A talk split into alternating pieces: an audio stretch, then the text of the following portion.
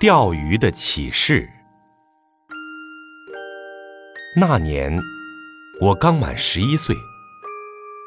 有一天，像往常一样，我跟着父亲去附近湖中的小岛上钓鱼。那是鲈鱼捕捞开放日的前一个夜晚。我和父亲分别放好鱼饵，然后举起鱼竿，把钓线抛了出去。晚霞辉映的湖面上，溅起了一圈圈彩色的涟漪。不一会儿，月亮升起来了，湖面变得银光闪闪。过了好长时间，鱼竿突然剧烈的抖动了一下，一定是个大家伙上钩了。我小心翼翼的一收一放，熟练的操纵着。也许是鱼想摆脱我的鱼钩，不停地甩动着鱼尾并跳跃着，湖面上不时发出啪啪的声音，溅起不少水花。我等那条鱼挣扎的筋疲力尽了，迅速把它拉上岸来。啊，好大的鱼啊！我从来没有见过这么大的鲈鱼。我和父亲得意地欣赏着这条漂亮的大鲈鱼，看着鱼鳃在银色的月光下轻轻翕动着。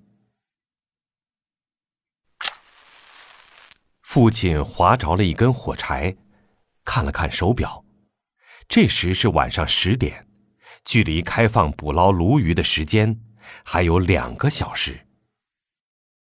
父亲盯着鲈鱼看了好一会儿。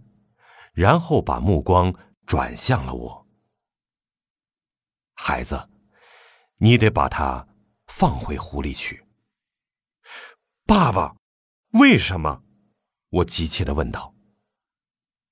你还会钓到别的鱼的，父亲平静的说。可是不会钓到这么大的鱼了。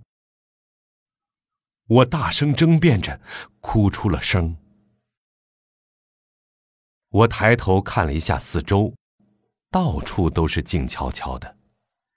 皎洁的月光下，看不见其他人和船的影子。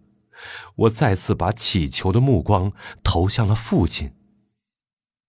尽管没有人看到我们，更无人知道我是在什么时候钓到这条鲈鱼的，但是从父亲那不容争辩的声音中，我清楚的知道。父亲的话是没有商量余地的。我慢慢的把鱼钩从大鲈鱼的嘴唇上取下来，依依不舍的把它放回到湖里。大鲈鱼有力的摆动着身子，一转眼便消失在湖水中了。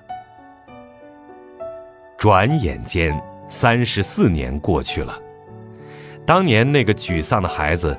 已是一位著名的建筑设计师了。我再没有钓到过像三十四年前那个夜晚所钓到的那样大的鱼。